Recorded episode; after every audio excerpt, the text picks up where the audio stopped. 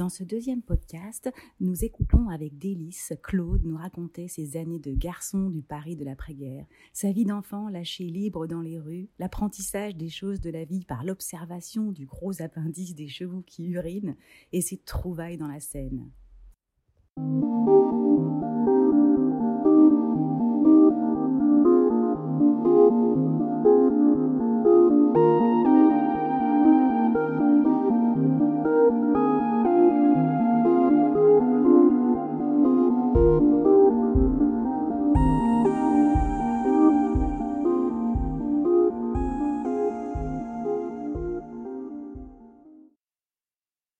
Premiers jours d'enfance et mes premières années d'enfance, je les ai passées pieds aux fleurs ici dans cet appartement. Après la guerre, mes parents sont revenus à Paris. Mon père a repris son activité de journaliste. Il était journaliste, réacteur en chef des nouvelles littéraires. Et euh, moi, je suis arrivé à Paris. Mais en fait, j'ai découvert Paris à ce moment-là, parce que mes souvenirs d'enfance, de naissance, et des souvenirs qui étaient trop anciens. Et à ce moment-là, moi qui étais un petit garçon qui avait vécu qu'à la campagne, j'ai découvert une ville. Et pour moi, c'était un, endroit qui était extrêmement curieux. Nous fréquentions Notre-Dame parce qu'à l'époque, Notre-Dame, c'était notre paroisse. Et euh, on allait au catéchisme à Notre-Dame. Et je me souviens qu'il y avait un, un curé qui s'appelait l'abbé Ferrero, qui nous faisait le catéchisme et qui nous terrorisait. Et, euh, et alors, euh, à cette époque-là, euh, il y avait beaucoup, beaucoup d'enfants qui allaient au catéchisme. Parce que quand il y a eu la fête de la première communion, la nef de Notre-Dame était pleine. Je ne sais pas combien il y avait de communiants, il y avait des communiantes, il y avait peut-être une centaine. Alors d'un côté, il y avait les garçons, habillés avec un costume bleu et avec un brassard blanc euh, euh, sur le bras, et les filles habillées en blanc. Et alors, il y avait la messe de communion. Après, chacun rentrait chez soi pour le déjeuner. Et l'après-midi, on retournait de nouveau à, à Notre-Dame parce qu'il y avait les vêpres. Et à l'époque, on pouvait visiter les tours de Notre-Dame. Et pour visiter les tours de Notre-Dame, il n'y avait pas du tout l'accueil. Pratiquement, personne n'avait envie de visiter les tours de Notre-Dame. Et je crois que à l'époque, pour un franc, c'était le billet d'entrée pour monter au tour de Notre-Dame. Et nous, euh, je ne sais pas par quel hasard, on nous a dit si tu veux bien monter un seau d'eau au, au, gardien qui est dans, la, dans les tours, eh ben, tu, peux monter gratuitement. Alors on a grimpé un seau d'eau jusqu'à l'étage du bourdon pour euh, apporter de l'eau aux gardiens. C'est vrai que cette, euh, ce bourdon, euh, c'est très très impressionnant, surtout pour des, pour des enfants. Et surtout qu'à l'époque, le bourdon n'était pas actionné électriquement, il était actionné manuellement. Quand je dis manuel, c'est plutôt avec les pieds parce qu'il y avait quatre pédaliers sur le dessus des cloches. Et sur chaque pédalier, il y avait deux personnes qui s'installaient et qui euh, faisaient balancer le bourdon et lui donnaient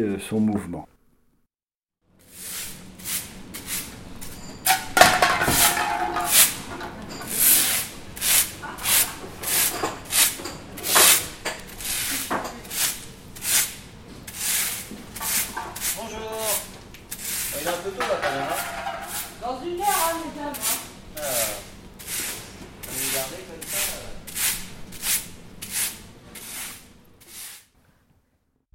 Le quai aux fleurs, comme tout le quartier, c'était un quartier qui était complètement différent de ce qui peut être aujourd'hui. Bien sûr, il y avait très peu de voitures. Les voitures, les véhicules circulaient à double sens. Il y avait encore des voitures tirées par des chevaux. Je me souviens d'un livreur qui livrait de la bière au bistrot du coin, tiré par un cheval. Et quand il s'arrêtait, il y avait le cheval qui urinait. Et nous, on regardait fasciné, euh, se développer un appendice en dessous du ventre du cheval. C'était un peu de l'éducation sexuelle des enfants de l'époque. Alors, euh, il s'est passé une chose, c'est que après la guerre, ma mère a accouché d'une fille, ma sœur, Françoise, et comme mes parents, pendant la guerre, ils avaient été un petit peu brimés, ils ont voulu se donner un peu de bon temps, alors ils nous ont confié, euh, ma sœur et moi, à des amis, et ils sont partis se promener. Et à ce moment-là, nous, du moins surtout moi, on avait la boîte sur le cou parce que on se, promenait dans la rue. La rue, c'était notre terrain de jeu, pas comme aujourd'hui où on laisse plus se promener les enfants tout seuls dans la rue. Et on découvrait tous les passages qu'il y avait dans la rue, comment on peut euh, passer d'un endroit à un autre, d'une cour à une autre, ce qui est complètement interdit impossible aujourd'hui avec les portes à digicodes, les grilles, etc. Et puis, euh, on se, je ne veux pas dire qu'on se battait, mais enfin, on, se disputait entre enfants du quartier et il y avait toujours des rivalités entre les enfants de, l'île de la Cité et ceux de l'île Saint-Louis. Voilà. Et moi, j'avais un, je connaissais un garçon qui était d'ailleurs le fils du boulanger de la rue d'Arcole.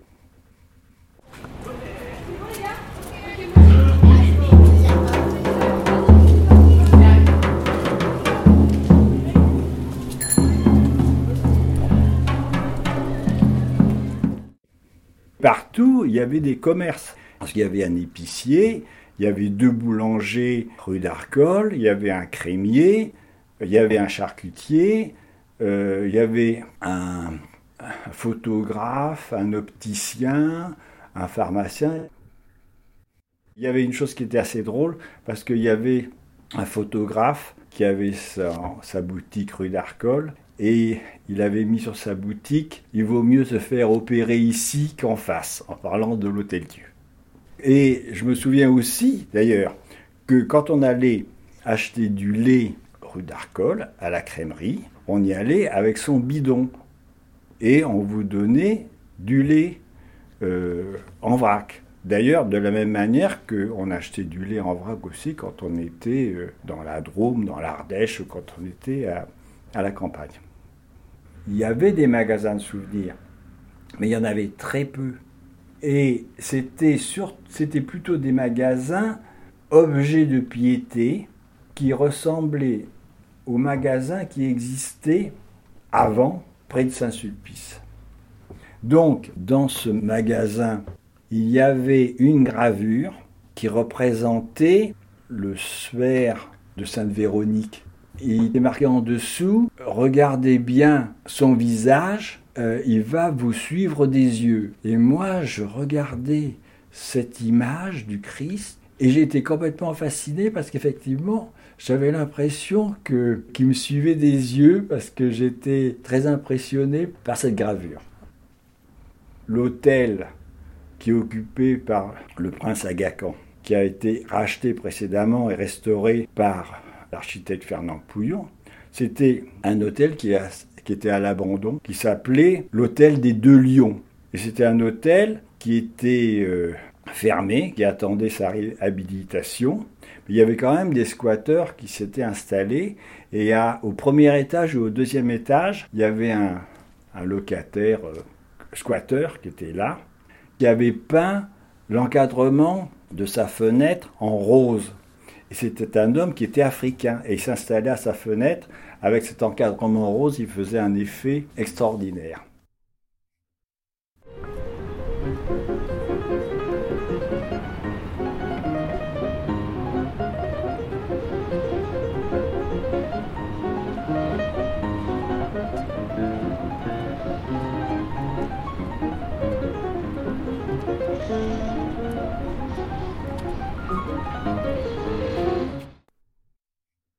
Il s'est passé quelque chose après la guerre, c'est que à un moment, on a décidé de faire descendre le cours de la Seine pour pouvoir explorer tout ce qui avait été jeté dans la Seine, des objets et aussi retrouver certainement des cadavres.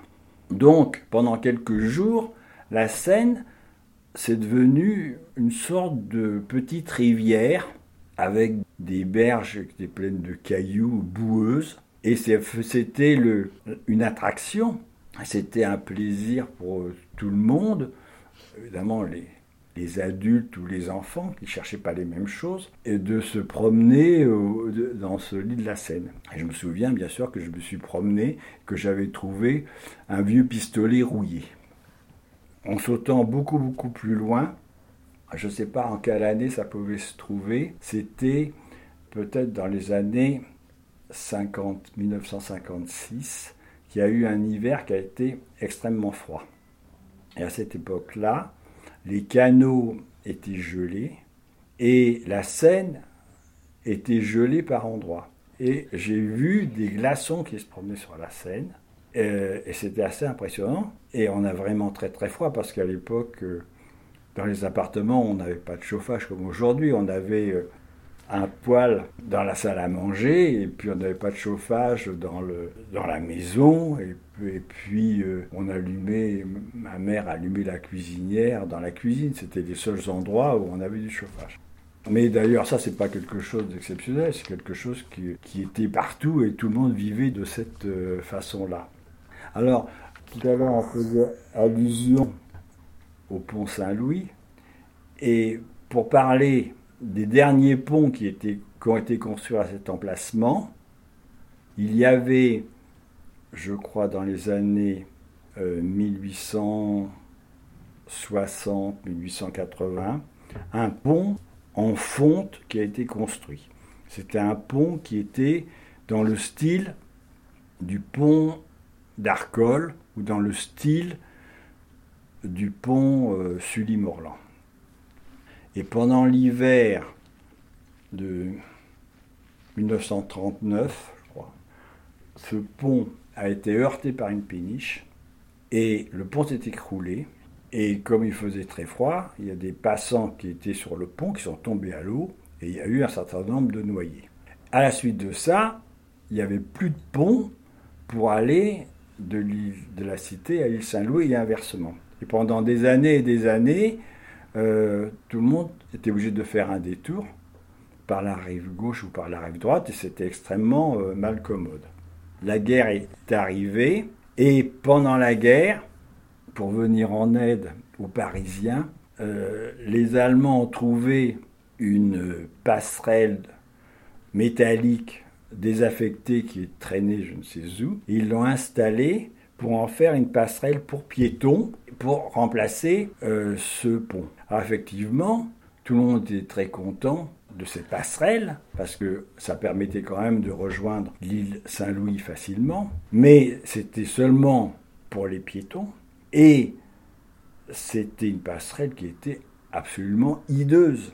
Et en réalité, on a parlé pendant des années, des années et des dizaines d'années de la reconstruction de la passerelle, mais il a fallu attendre 1970 pour que la passerelle actuelle soit installée.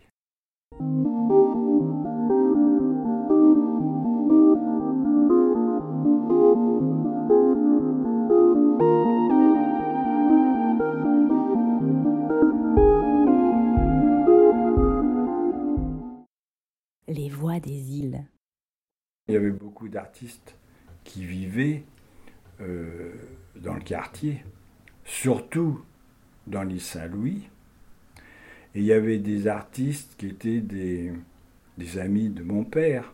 Alors effectivement, mon père était très ami avec un cinéaste qui s'appelle Robert Bresson et qui habite en face au quai de Bourbon. Je crois que c'est 51, il me semble. C'est juste en face. D'ici, on voit, on, on voit les fenêtres de son appartement et ils se rencontraient assez souvent il y avait aussi euh, un, peintre qui s'appelait Roger Cavaillès, qui habitait quai de la Tournelle. Et moi, je me souviens que je suis allé euh, chez eux. Et puis, il y avait des. Euh, mon père invitait des amis le dimanche, et puis il y avait des peintres qui venaient. Et, d'ailleurs, mon père était ami avec le peintre Marc Chagall.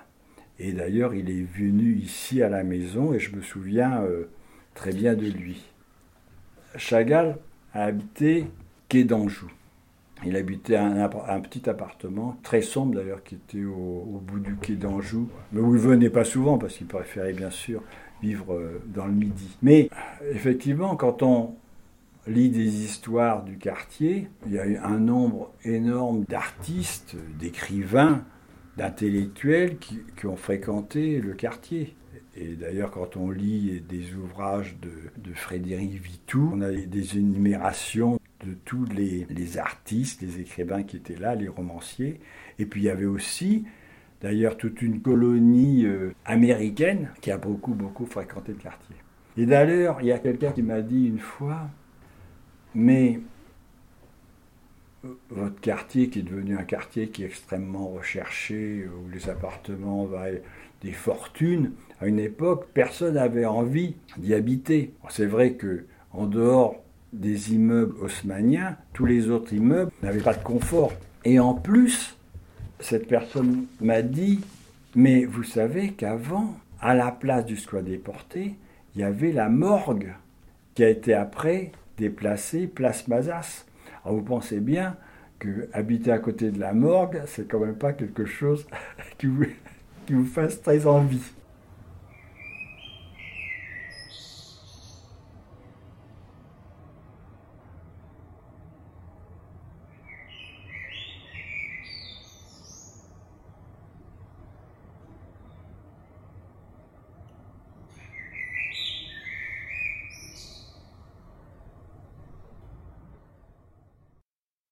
Pour quelle raison mes parents sont arrivés dans ce quartier? Parce que mon père a, habité dans plusieurs endroits dans Paris. Il habitait quai de Valmy et après il habitait dans le 6e arrondissement, rue La Fontaine. Et puis il a connu ma mère, ils se sont mariés et à l'époque ma mère était éducatrice d'enfants euh, qui avaient des handicaps mentaux. Et elle avait un endroit où elle recevait ses enfants qui était au rez-de-chaussée de l'immeuble.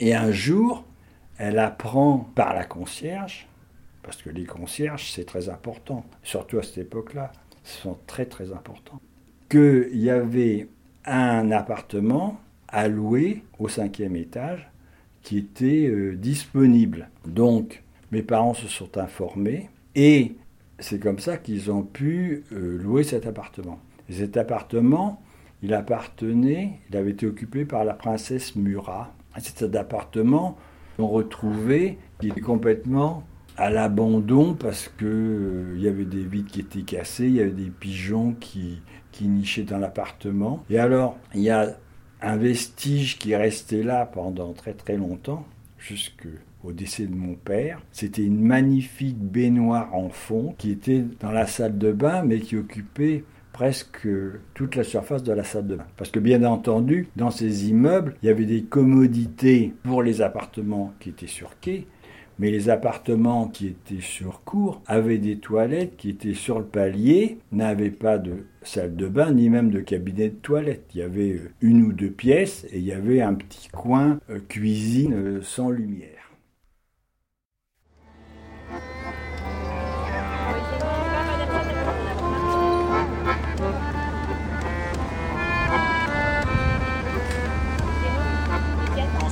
Tenu par les Un chat. Nommé Rodilarudis. Faisait de rats tels des